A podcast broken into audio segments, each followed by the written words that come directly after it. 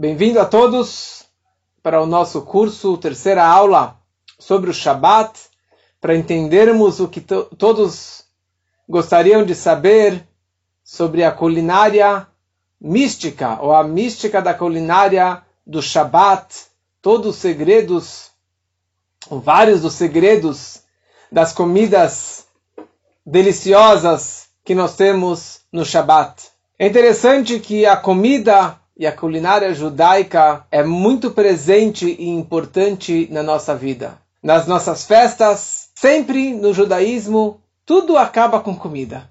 Sempre vai ter um kiddush gostoso, vai ter um lachaim, vai ter um herring, vai ter um bolinho, vai ter um pacotinho, vai ter sempre vai ter alguma coisa gostosa no final. Se é o nascimento, ou se é um brit milá, se é um bar mitzvah, se é um casamento, ou Deus os livre se é um falecimento, se é a semana de Shiva.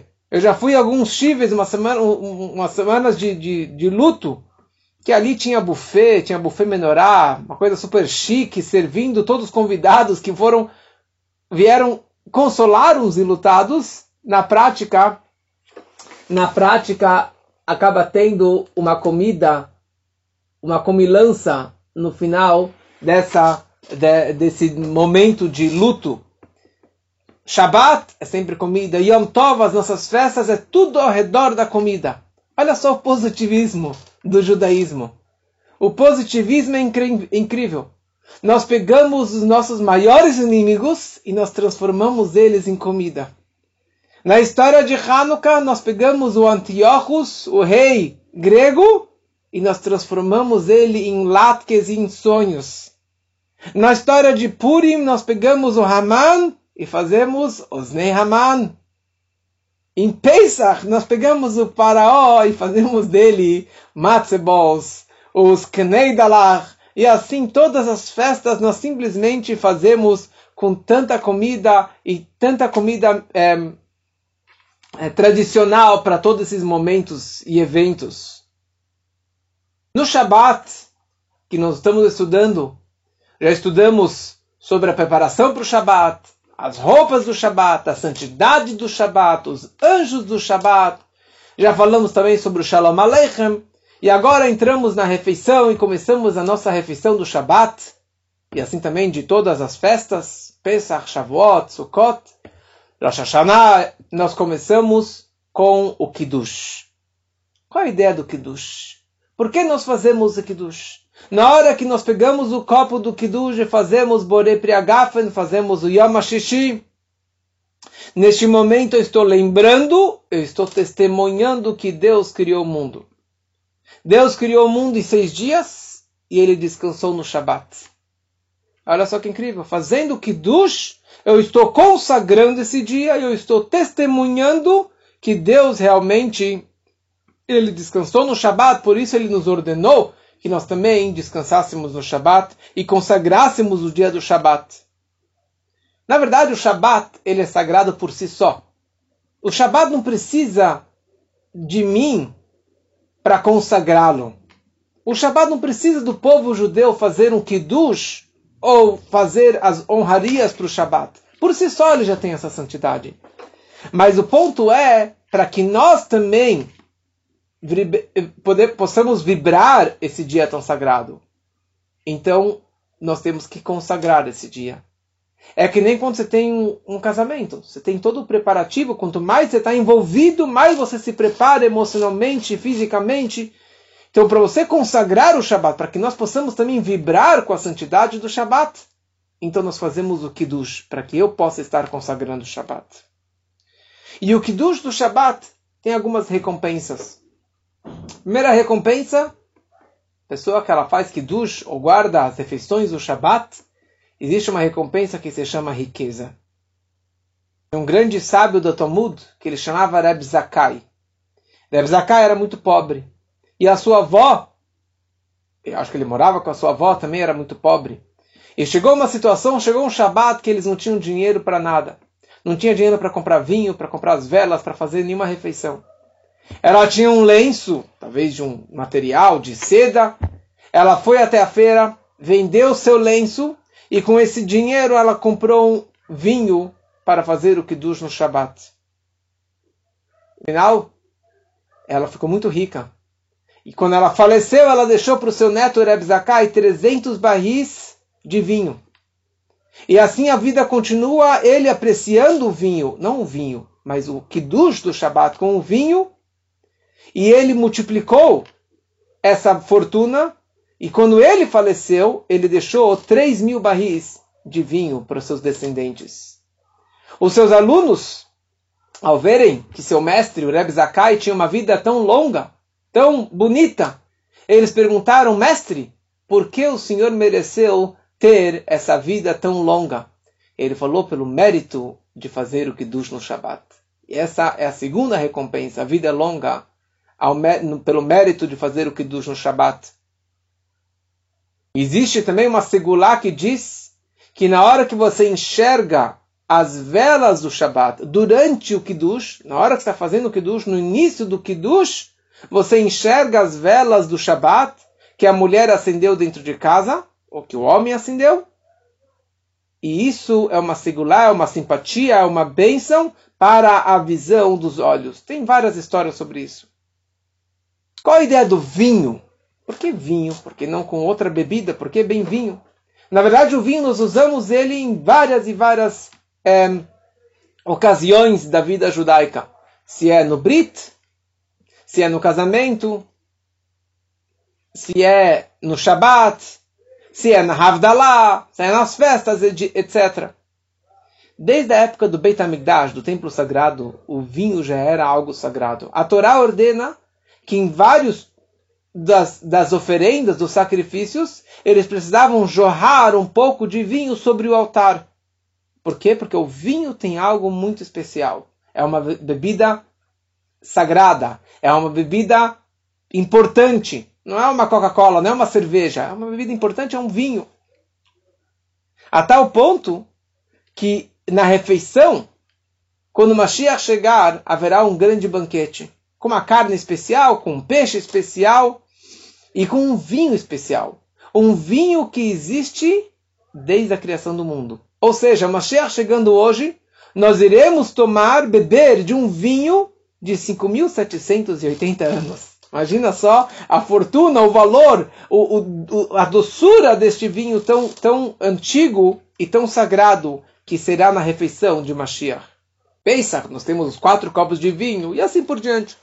Por que, que uma bebida é tão importante? Várias explicações. Uma, uma interpretação interessante é que em Israel nós temos sete frutos, sete frutos de Israel. E uma dessas sete frutas é a uva. É a uva. Então por isso que nós usamos o vinho, que na verdade seria o único líquido das sete, das sete frutas de Israel, para fazer as mitzvot. Todas as mitzvot nós acabamos ligando, conectando elas com, com o vinho. O vinho traz alegria para o homem. E o judaísmo tem que ser com alegria. Servir a Deus com alegria, fazer as mitzvot com alegria. Por outro lado, o vinho também acalma os nossos nervos. O vinho deixa a pessoa mais tranquila. Ele toma um vinho à noite para poder dormir mais tranquilo. Para você fazer as mitzvot com mais tranquilidade também. Sobre o fruto proibido que Adão e Eva comeram no paraíso, tem várias explicações. Tem vários comentários de que fruto que era. Mas a opinião que Urashi, o comentarista básico da Torá, ele diz que era uma parreira, era uma videira, era, uma, era vinho. Eva pegou uma uva, pegou um cacho de uva e espremeu, e desse vinho que Adão ele bebeu. Ele bebeu do suco de uva, do suco do vinho que saiu da uva do pecado do fruto proibido. Então, no momento que nós comemos, nós estamos consertando também do fruto proibido. Porque quando eles comeram daquela fruta, eles comeram sexta-feira de tarde, porque Adão e Eva foram criados sexta-feira de tarde. E daí Deus ordenou que eles não comessem desse fruto. Então eles acabaram comendo bem na véspera do Shabat. Em cima do Shabat eles acabaram comendo desse fruto proibido. Então, para lembrar isso, nós também fazemos o Kiddush com o vinho no Shabat. O vinho ele sai da uva. Se você enxerga para a uva, você não vê o vinho. Porque o vinho ele está escondido dentro da uva. Para o vinho surgir, você tem que espremer o vinho, colocar na prensa, colocar na máquina, mas sim, simplesmente espremer as uvas para que possa sair um vinho. Você tem que espremer. Assim também na nossa vida. Está escrito que Nichnas Yain Yatzesod. Quando entra o vinho, sai o segredo. A pessoa que ela enche a cara, ela acaba falando mais do que ela poderia falar. Então, quando entra o vinho, sai os segredos, porque o vinho em si já é um segredo que está dentro da uva. Então, na hora que você toma o vinho, você também acaba revelando os seus segredos internos. Abre o coração da pessoa. Então, quando você toma um vinho ligado com uma mitzvah, com uma alegria, com um casamento, com uma festa, Shabbat que tem que estar feliz, então você acaba revelando também os segredos da sua alma judaica. Você acaba revelando coisas maravilhosas que você normalmente não falaria. Por isso que tem um bom vinho. Boas consequências, né? Uma consequência positiva da alma divina. Tem pessoas que bebem no bar, que bebem na balada, que bebem numa festa e acabam fazendo outras coisas negativas porque ele acabou revelando o negativo que ele tinha dentro de si, a agressividade que ele tinha dentro de si. Mas se você toma isso num farbrengen, num Shabbat, numa mitzvah, então você acaba revelando coisas maravilhosas. A Torá descreve no quarto mandamento, Zachor et Yom HaShabbat lekacho. Lembre o dia do Shabbat para consagrá-lo. Lembre. Como você vai lembrar o Shabat? Então os sábios interpretaram que você tem que lembrar o Shabat na entrada do Shabat e no final do Shabat. Por isso que nós fazemos o Kiddush no início do Shabat, para consagrar, ab abrir o Shabat, e nós fazemos a Havdalah, que falaremos mais em diante, mais adiante, é, sobre, para terminar, a santidade do Shabat. Obviamente que o vinho para fazer uma mitzvah, o vinho do Shabat, o vinho para um kiddush, tem que ser kasher. Eu falo e eu repito isso porque, infelizmente, muitas pessoas compram um vinho não kasher por ser mais barato, por ser mais gostoso, por qualquer razão que seja, por comodidade, mas para ser essa mitzvah, para ter essa santidade, tem que ser um vinho kasher. Como contei da outra vez, o, o peso de um vinho não kasher, que ele entope o coração e a mente da pessoa. Então, por isso, precisa ser pelo um vinho com um vinho kasher. Melhor na sexta-feira de noite, para que seja com vinho tinto, não com vinho branco. E nós começamos o Kiddush com Yom HaSheshi. Nós pegamos aqui o copo com a mão direita, passamos para a mão esquerda e depois colocamos na palma da mão direita fechamos os dedos e assim nós fazemos Yom e daí nós fazemos duas brachot, duas bênçãos. Primeiro fazemos Bore Priagaf, eu estou agradecendo, abençoando, agradecendo a Deus pelo vinho. E depois nós fazemos uma brachá consagrando o dia do Shabat. Se for na festa, nós estamos consagrando o dia daquela festa. Ou fazendo uma brachá num casamento, num brit milá. Cada cada ocasião tem uma brachá específica. Mas não para por aí. Você tomou o copo de vinho, você tem que tomar o copo de vinho. Da pessoa que fez o kiddush, normalmente o homem da casa, ele precisa tomar vinho. Mas não só uma gota, ele precisa tomar metade do copo. Um copo que tenha no mínimo 86 ml, ele tem que tomar pelo menos metade desse copo. Seria uma, uma bochechada, né? uma bochecha cheia de vinho. E depois os outros participantes podem tomar uma gotinha desse vinho também, porque é um vinho sagrado, é um vinho que nele foi feito uma brachá. Uns pegam no próprio copo, outros já tem um pouquinho de vinho, é, um pouquinho de vinho dentro, mas na prática eles acabam todos bebendo desse vinho. Para a pessoa cumprir a mitzvah do vinho, a mitzvah do kiddush, ou ele tem que beber essa quantia de vinho, ou ele já no embalo do kiddush, ele vai direto fazer o amotzi e comer a halá, e comer um pedaço de halá, e com isso, na verdade, ele completa, ele cumpre a mitzvah, o preceito tanto do vinho como também da halá. Falando em halá, esse é o próximo passo. Quando acabou o kiddush, nós vamos e lavamos as mãos três vezes. Jogamos água na mão direita, depois três vezes na mão esquerda, secamos as mãos, fazemos a brachá de al yadayim, depois em silêncio nós vamos comer a halá. Não falamos nada entre, as, entre a ablução da mão e comer a halá. Não pode ter nenhuma interrupção. A halá. Primeiramente, por que nós pegamos a halá? Qual é a ideia da halá no Shabat? E por que duas halot? Então, primeiramente, isso nos lembra o maná.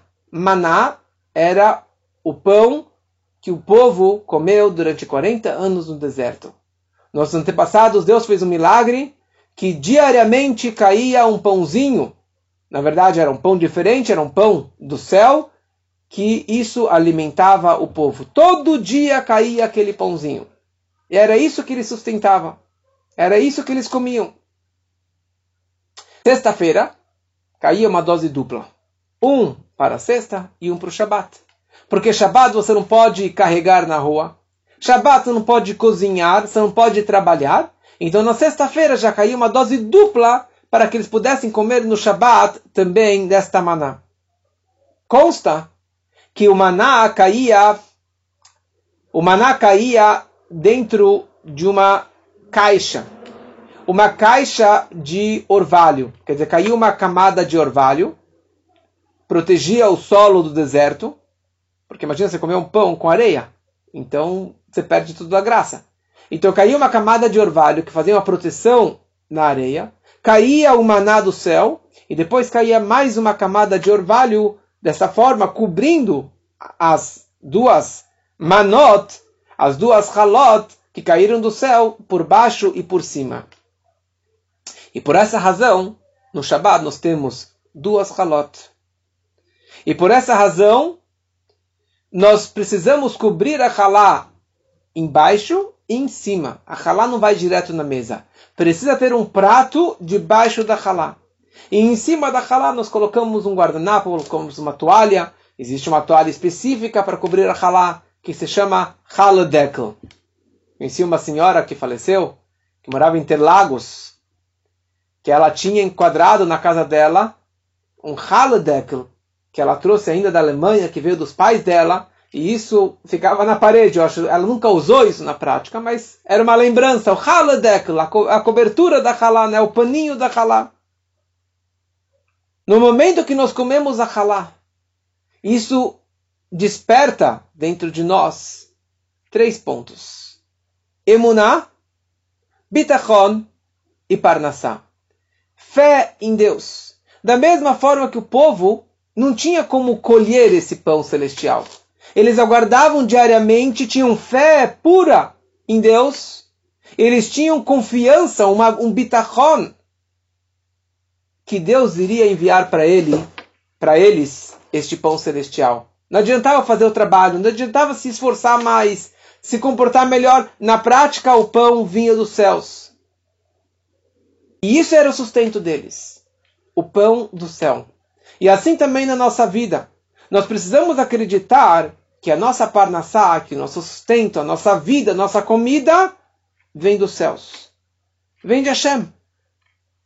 E não adianta você se esforçar mais, trabalhar mais, como muitas pessoas falam, eu preciso trabalhar no Shabat para ganhar mais dinheiro, porque senão eu vou perder meu emprego, eu vou perder clientes, eu vou perder alunos. Mas você está esquecendo que na verdade a Parnassá, o sustento vem de Deus. E a sua comida vem de Deus. E ele falou para você, descanse no Shabat. Não trabalhe no Shabat. E você descansando no Shabat e fazendo Kiddush, e principalmente comendo as halot, você está despertando e fortalecendo dentro de si essa fé, essa convicção em Deus e atraindo mais bênçãos para o sustento da família.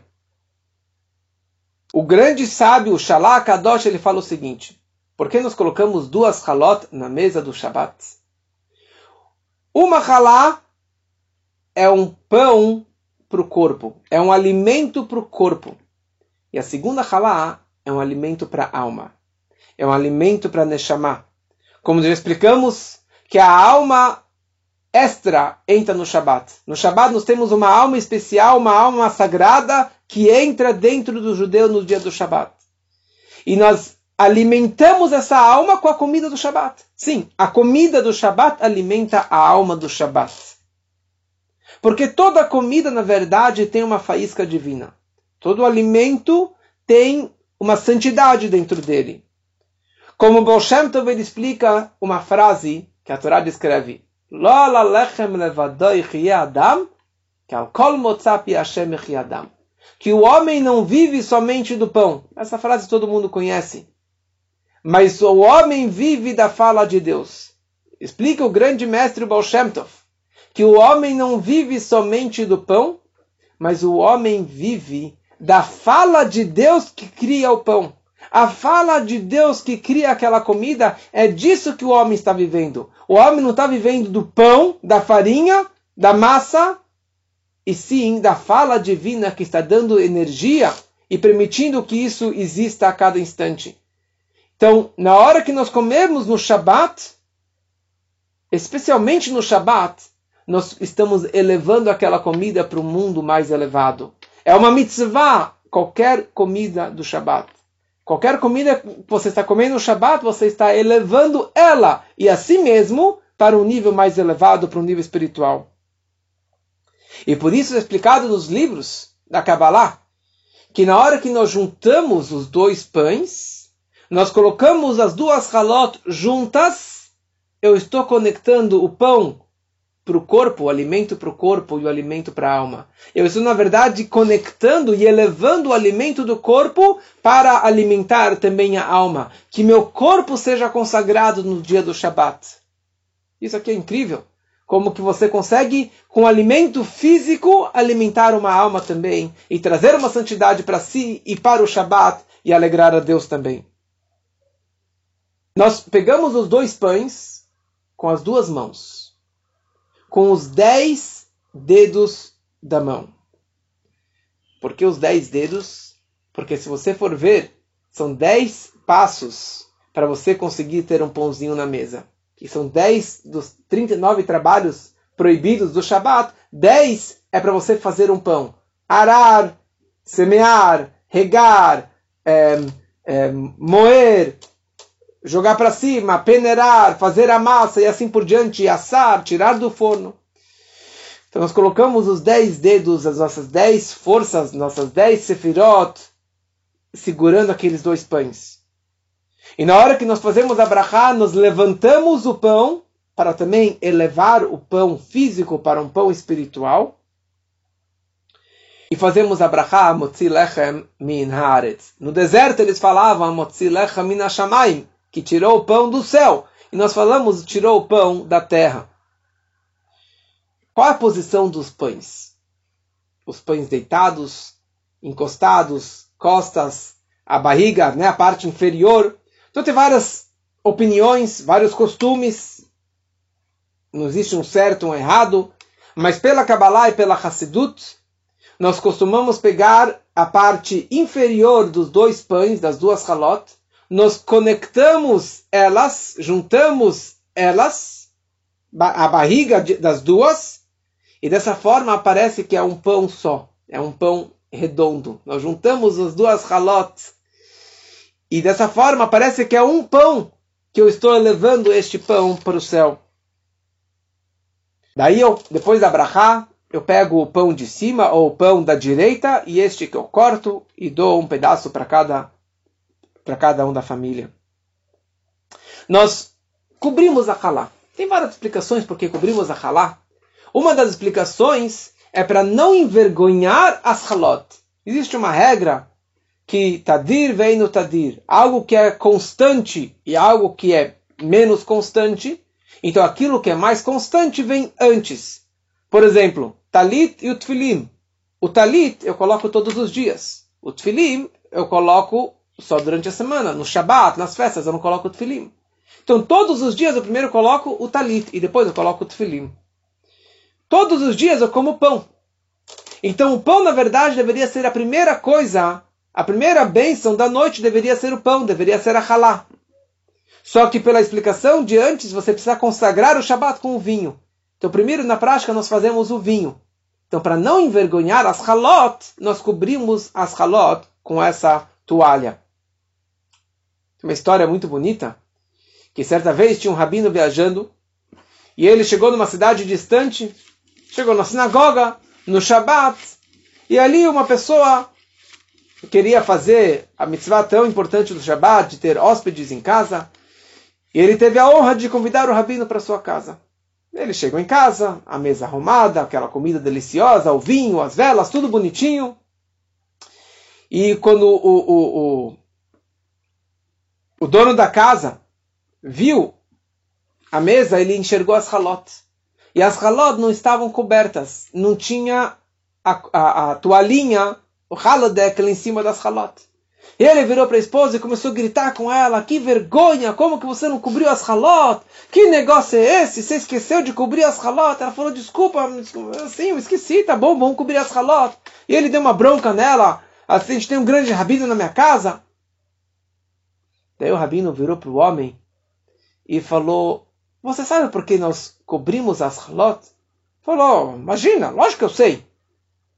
Por que, que a gente cobra as halot? Não, eu sei, eu sei, mas por que? É, é, é, é, esqueci por que a gente cobra as halot. Então, deixa eu te explicar. Nós cobrimos a halot porque para não envergonhar as halot. Para que o vinho não envergonhe as halot. Então, nos, nos, você se preocupa tanto para não envergonhar as halot, mas envergonhar sua esposa você não se importa e você pode gritar com ela envergonhar ela em público. Então, isso na verdade foi uma lição de moral para o homem e é essa que é, que é a ideia que nós cobrimos as halot. Depois nós pegamos um pedaço de halá e nós mergulhamos a halá três vezes no sal. Tem vários costumes, mas pela Kabbalah, e assim que é o nosso costume, nós mergulhamos a halá três vezes no sal. E a pergunta é por que o sal? Por que o sal tem que estar na mesa? Por que eu tenho que realmente mergulhar halá no sal? Não gosto de sal. Pela Kabbalah está explicado que existem os quatro reinos: o reino mineral, vegetal, animal e o racional. E to, o mundo inteiro, não só a alma judaica, não só a comida do Shabat, mas o mundo, o universo, todos os reinos são elevados no Shabat, com a santidade do Shabat, porque Deus descansou no Shabat. Então, o mineral é elevado no Shabat, o vegetal também, o animal e o racional. Como que eu elevo o mineral? Colocando o sal na mesa. Na hora que eu coloco o sal na mesa e eu faço uma brachá, mergulho a halá no sal, eu estou elevando o mineral. O vegetal é a halá. O animal são os cozidos, o peixe, a carne que você vai comer no Shabat. E o racional é o judeu comendo tudo aquilo, ele está também se elevando no dia do Shabat. Outra explicação, porque a nossa mesa é chamada de Mizbeach. É comparado com o altar que tinha no templo sagrado. E a Torá ordena que sempre no altar tem que ter sal. Então, na nossa mesa, no nosso altar, também tem a santidade do altar. Por isso, não pode subir na mesa, não pode é, desrespeitar, colocar os pés nas mesas. Isso, pela lei judaica, você não pode. E por isso, você sempre deve ter um saleiro nas nossas refeições em cima da mesa.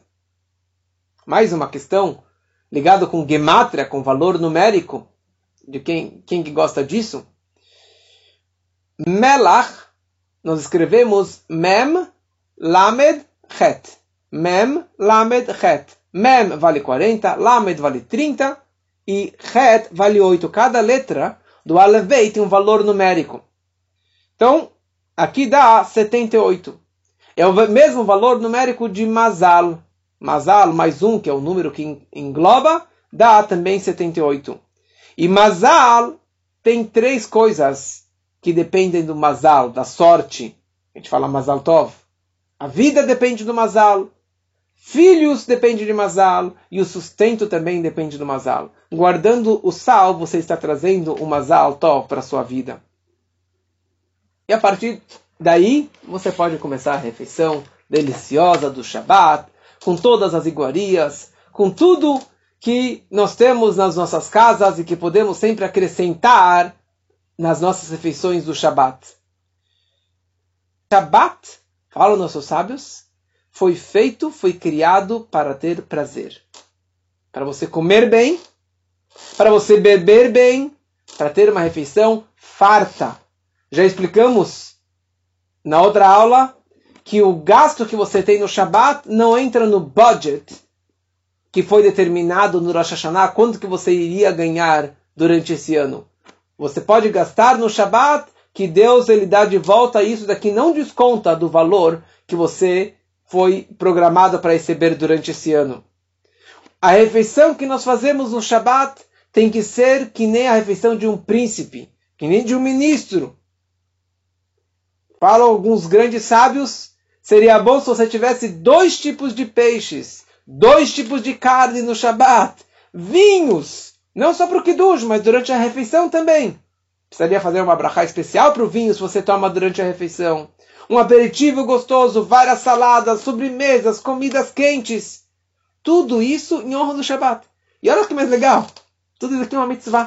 Você comendo isso, você está fazendo uma mitzvah. Que nem a mitzvah de colocar tefilim, acender as velas no Shabat. Você tem uma mitzvah em cada comida que você está comendo no Shabat.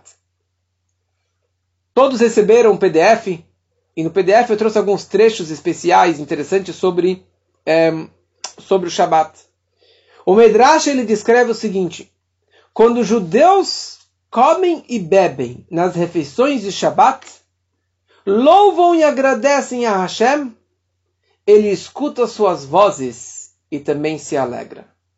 E o Talmud fala, a refeição do Shabat é diferente e mais importante das refeições da semana. E dizem os livros que o grande prazer do Shabat é como se você estivesse comendo o maná do deserto ou os frutos do Ganeden, os frutos do paraíso. Olha só a santidade das comidas, das iguarias do Shabat. E o Medrash também descreve: as refeições do Shabat são mais importantes do que mil jejuns. Jejum tem um valor especial. A refeição do Shabat vale como mil jejuns. E todos aqueles que se deleitam no Shabat é como se eles estivessem respeitando a Deus. Alguns praticavam um, uma espécie de santidade suprema na comida do Shabat, e se certificavam de não jogar nada da comida do Shabat no lixo ou no chão, desprezar porque aquela comida é comida sagrada. Por isso que as pessoas pegam a halá, ou em geral o pão, mas especialmente uma halá que sobrou e vai jogar no lixo, e dá um beijo na halá. Imagina se dá comida, um beijo na comida? Sim, porque tem uma santidade naquela comida. E as refeições do Shabat são ainda mais importantes do que as orações e estudos da Torá. Assim, vários tzadikim diziam aos discípulos: para de rezar e de estudar, não é, dia, não é dia de ficar estudando, é um dia de você comer. Óbvio que você deve estudar também e rezar também, mas olha só a importância da comida no dia do Shabat. E o primeiro prato que nós normalmente comemos é o peixe. Dag. Por que o peixe? Então tem o costume milenar de comer peixe no Shabat. E isso consta no profeta Nehemiah, que desde a época do segundo templo, no Shabat, eles já comiam dagim. Tem histórias, histórias de tzadikim, de sábios, que eles preparavam a comida para o Shabat. E eles, os grandes justos e grandes sábios, saíam na feira para comprar o quê? Especialmente o, Shabbat, o peixe para o Shabat. E ele próprio abria o peixe, limpava o peixe, cozinhava o peixe Apesar que tinha lá os funcionários ou a esposa para cozinhar, mas eles participavam nisso. Normalmente eu que vou na feira comprar o peixe e tenho esse mérito de sair para comprar o peixe. E quando eles preparavam essa comida, eu não sou tzadik, tá? Mas quando esses tzadikim, esses justos, preparavam a comida, eles tinham uma emoção pela santidade do Shabbat de estar preparando aquela comida tão deliciosa.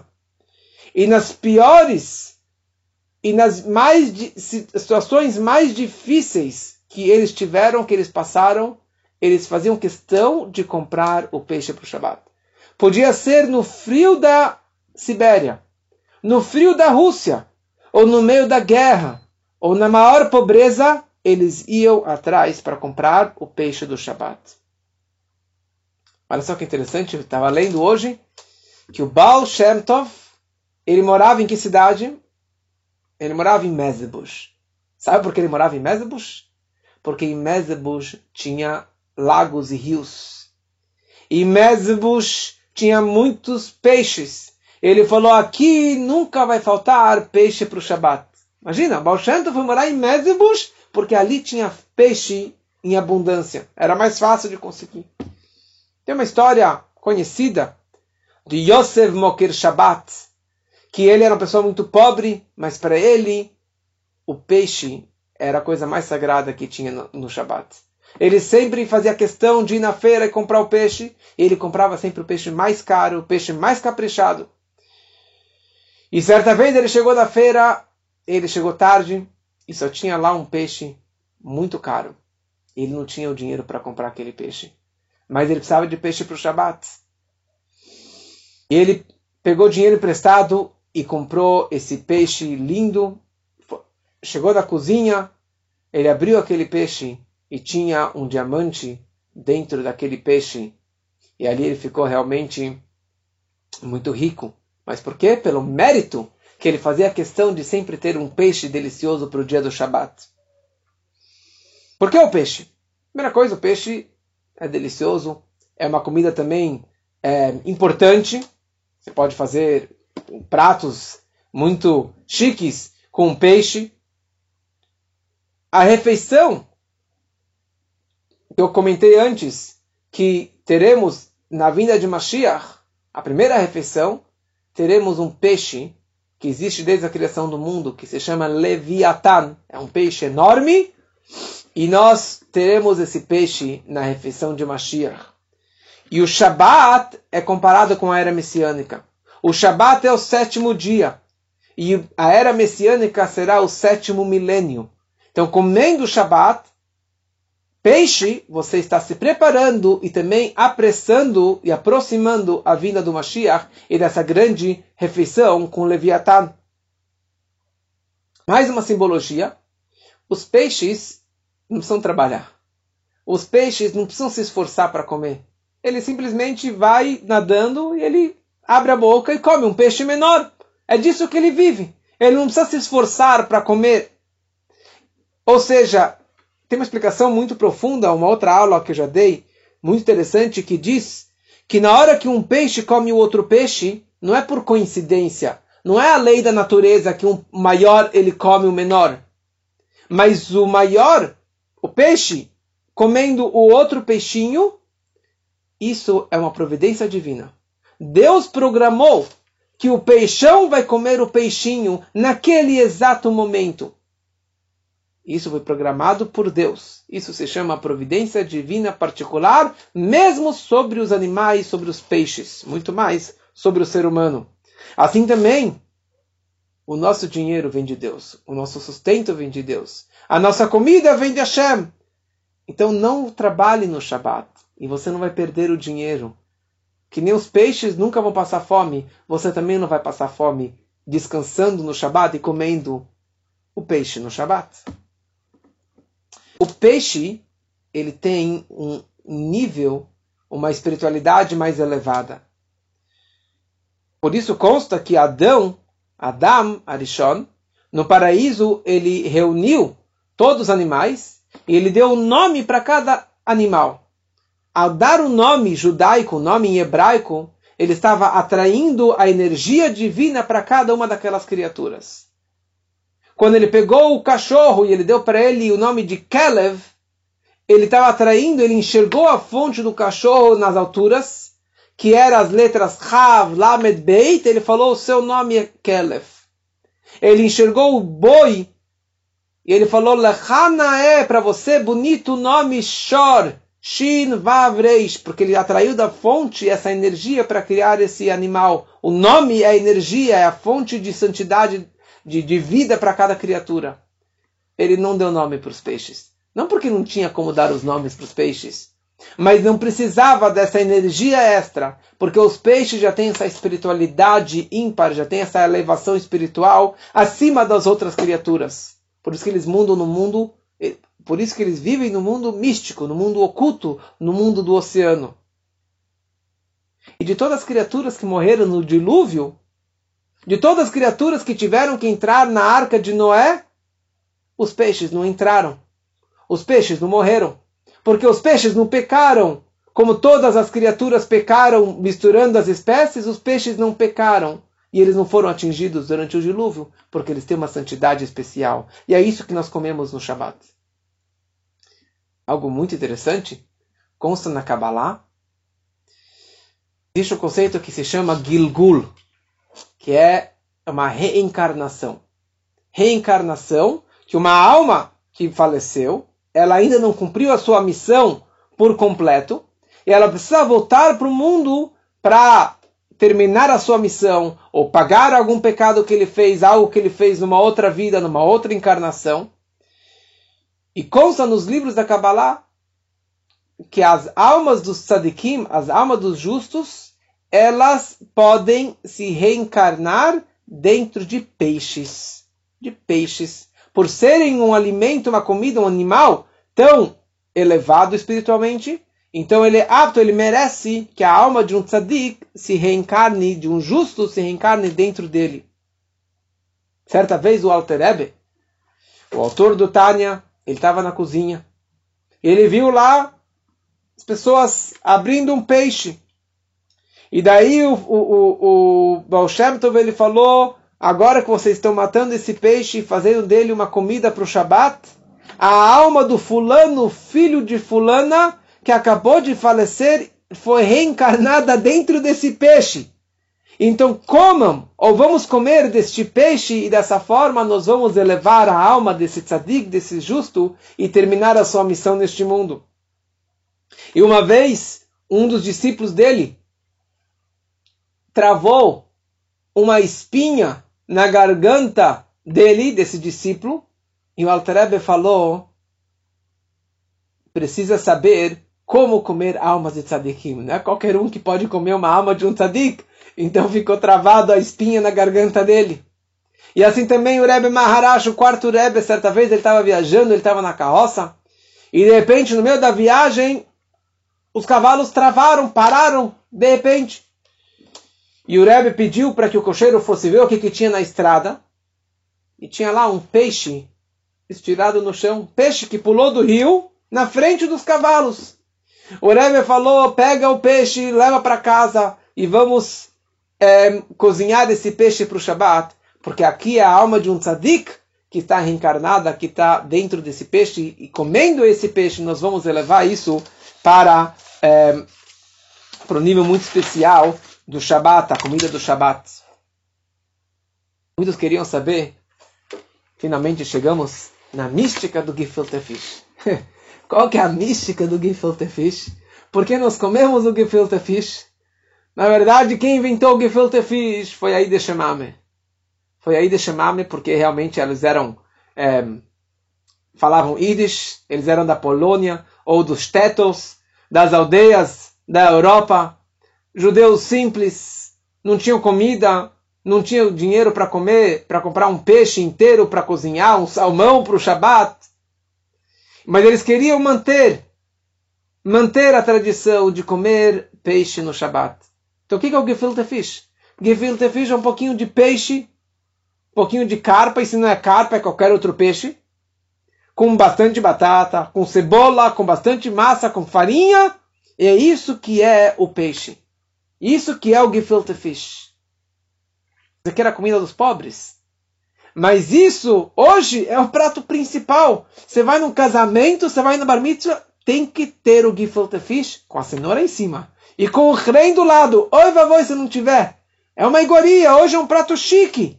Você paga fortuna. 36 reais, 40 reais um rolinho de gefilte fish. Imagina. Mas, olha que sagrado. Mas, na verdade, o gefilte fish nos aprendemos algo maravilhoso. Do gefilte fish nós aprendemos a habilidade de enxergarmos e de se conter com pouco. O pouco que você tem. É aquele pouquinho de gefilte fish e você consegue fazer a família inteira feliz. Aí de Shemames elas tinham lá meia dúzia de filhos, dez filhos, e com aquele pouquinho de peixe a família inteira estava feliz. Ou seja, sempre enxergar o positivismo sempre enxergar o lado, o meio copo cheio. o pouco que eu tenho eu posso usar da melhor forma possível. E é isso que é Shabat. Isso que é tão lindo no Shabat. Você coloca uma cenourinha que é barato, você coloca o ren, que é uma raiz forte, com beterraba, e você faz o Shabat tão delicioso. E o herring e a sardinha é a mesma ideia. Porque você pode misturar com bastante cebola. E o bom do herring e da sardinha é que você que pode conservar por muito tempo. Você coloca sal e coloca e, e dura muito tempo. E dessa forma você pode comer também de dia, porque a gente come peixe de noite e de dia. E de dia você não pode cozinhar. Shabbat de dia você não pode esquentar comida. Então você pode acabar comendo o gefilte fish frio, o herring frio, o salmão frio, a sardinha fria no dia do Shabbat, porque é uma mitzvah tanto de noite como de dia. Qual a ideia do cholent? É, da carne, né? De comer carne no Shabbat, porque isso aqui também faz parte do prazer do Shabbat comer carne no Shabat não é uma obrigação. A obrigação de Shabat é comer um bom, um bom peixe. Tá? Um peixe, dois peixes. O chole nós comemos no dia do Shabat. Porque, como eu falei agora, você não pode esquentar comida no Shabat. Então, a única forma de você manter uma comida quente até sábado no almoço é fazendo um cholent. Um cholent é um panelão que você enche de feijão, você enche de, de lentilhas, ou grão de bico, é, batata e mais batata, e um pouquinho de carne e muita água. Isso que é o cholent. Também era para as famílias grandes, numerosas, pobres. Mas eles faziam de pouco, eles estavam felizes, enxergando sempre o positivo. É interessante, a base do cholent chegou desde a época de do, do, do, uma linha que se chamava os tzedokim, que eram os os reformistas da época, Tzedukim não era reformista, Tzedukim era aqueles que não acreditavam na Torá oral. Eles não acreditavam na Torá oral que veio de Moshe, que veio de Deus também do Monte Sinai, que é todo o Talmud. Eles só acreditavam na Torá escrita. E a Torá escrita descreve Você não pode acender fogo no Shabat. E ao pé da letra, você não pode ter nenhum tipo de fogo no Shabat mesmo que você acendeu antes do Shabat. Assim que eles acreditavam. Não é isso que a lei descreve, não é isso que a Torá oral nos ensina, que você pode acender antes e manter aceso até o final do Shabat. Então, para provar para eles que eles estão errados, os sábios instituíram de comer o chon no dia do Shabat, que você deixa aceso o fogo o Shabat inteiro, sem mexer no fogo. E essa comida você acaba comendo. E não são só os Ashkenazim que comem o cholent. Os Faradim, eles comem o Hamin, que é a mesma ideia. E os araquianos comem lá o Hamaja, sei lá como que chama, que é a mesma ideia também. E cada, todo mundo come essa comida quente no Shabat, que ficou cozinhando desde a véspera do Shabat. Isso nos ensina a importância da Torá oral. Final do Shabat, nós fazemos a Avdalah. Da mesma forma que nós precisamos consagrar o Shabat na entrada, nós precisamos consagrar o Shabat no final dele também. Quem foi o primeiro a fazer Avdalá? Foi Adão. Adão. Porque na hora que terminou o Shabat, ele viu que o mundo estava escuro. Porque tinha uma luz que brilhava durante os seis dias da criação, na verdade, os sete dias da criação, aquela luz que foi criada no primeiro dia do Gênesis, e quando terminou o Shabat, essa luz desapareceu e ficou escuro. Ele ficou preocupado, ele ficou chateado. Então Deus providenciou para ele duas pedras, ele bateu as pedras e saiu fogo. E daí ele criou fogo. E por isso que nós fazemos também a Avdalá, de, de acender os fogos na Avdalá. Ou seja, no, o Shabat não termina sem você fazer Avdalá. Não é automático. A entrada do Shabat é automática. Na hora que entrou a saída das estrelas, o pôr do sol, entrou o Shabat. Automaticamente, mesmo que você não fez o Kiddush. Mas terminar o Shabat, você tem que fazer Avdalá, ou pelo menos fazer a frase básica, Baruch HaMavdil Ben Kodesh Lechol. Enquanto que você não falou essa frase, abençoado aquele que separa entre o santo e o profano, ou você não fez Avdalá, você não pode trabalhar, você não pode mexer no celular, você não pode fazer nada. O Zohar ele descreve que só após a Avdalá, a santidade do Shabat sai do mundo. A, a alma extra do Shabat vai embora só depois da Avdalá. E o Rebbe nos explica uma coisa bonita, que a Avdalá não é separação entre o santo e o profano, entre o dia sagrado e os dias da semana. Mas a Havdalah significa você transmitir a santidade do Shabat para a semana inteira. Essa energia do Shabat é a força que injeta para a semana inteira até a semana seguinte, até o próximo Shabat. Na Avdalá nós pegamos especiarias, pegamos algum cheiro gostoso, um cravo, uma canela, um, algum cheiro gostoso. Para quê? Para acalmar. Essa alma está triste que ela está saindo do corpo no final do Shabat. Então você cheirando esse perfume, cheirando essa especiaria, você está alegrando e apaziguando, na verdade, essa, é, essa é um aroma apaziguante para essa alma que está chateada, que ela está saindo do corpo na saída do Shabat. Corpo aproveita da comida e a alma aproveita do cheiro. Então a alma de Adão, quando Deus criou Adão, a alma entrou pelas narinas. Deus soprou uma alma divina pelas narinas. Quando que sai essa alma extra do Shabat? Também pelas narinas. Por isso que a gente cheira o incenso no dia do Shabat. Nós pegamos uma vela trançada, duas velas, porque Adão criou o fogo, então ele criou uma chaminha, ele criou uma, uma, uma, uma tocha. Então nós também temos que ter uma tocha. E uma tocha, no mínimo, duas é, velas, duas, é, dois pavios, duas velas juntas, você cria uma vela maior. Melhor ainda, uma vela trançada com vários pavios que fica realmente uma vela maior. E a ideia é de você transmitir um fogo positivo. Tem fogo de destruição, fogo de queima do Pantanal, fogo de queima no Amazonas, mas o fogo do Shabat é um fogo positivo, é um fogo de mitzvah, é uma, um fogo de energia, de calor e de santidade. E a ideia é de você transmitir isso para a semana toda. E na Avdalá, na hora que nós pegamos a vela, nós enxergamos as velas assim. Primeiro a gente dobra os dedos, nós dobramos os dedos, escondendo o dedão, nós enxergamos as unhas e depois abrimos os dedos os quatro dedos e também enxergamos as unhas. Porque as unhas também têm uma santidade, na verdade, uma história inteira, mas Adão, ele nasceu com um casaco de unhas. Assim está explicado no Zohar, na Kabbalah. E quando terminou o Shabat, ele, na hora que ele comeu do fruto proibido, ele perdeu esse casaco de unhas. Por isso que ele teve que se cobrir depois do pecado. E no final do Shabat, a gente enxerga as unhas para lembrar da verdade do pecado e é, uma expiação pelo pecado do fruto proibido. Queria concluir com uma história, um pouco longa, mas eu vou dar uma encurtada. Uma história muito bonita do Baal. Certa vez, sexta-feira à noite, o Baal estava com convidados, os alunos em casa, e no meio da refeição, na hora do Kiddush, ele caiu numa gargalhada. Na hora do peixe, ah! ele caiu de novo na gargalhada. E na carne, de novo, ele caiu na gargalhada. E os alunos não entenderam por que, que ele estava rindo tanto. Quando acabou o Shabat, eles subiram na carroça milagrosa do Boshemto, viajaram até um vilarejo.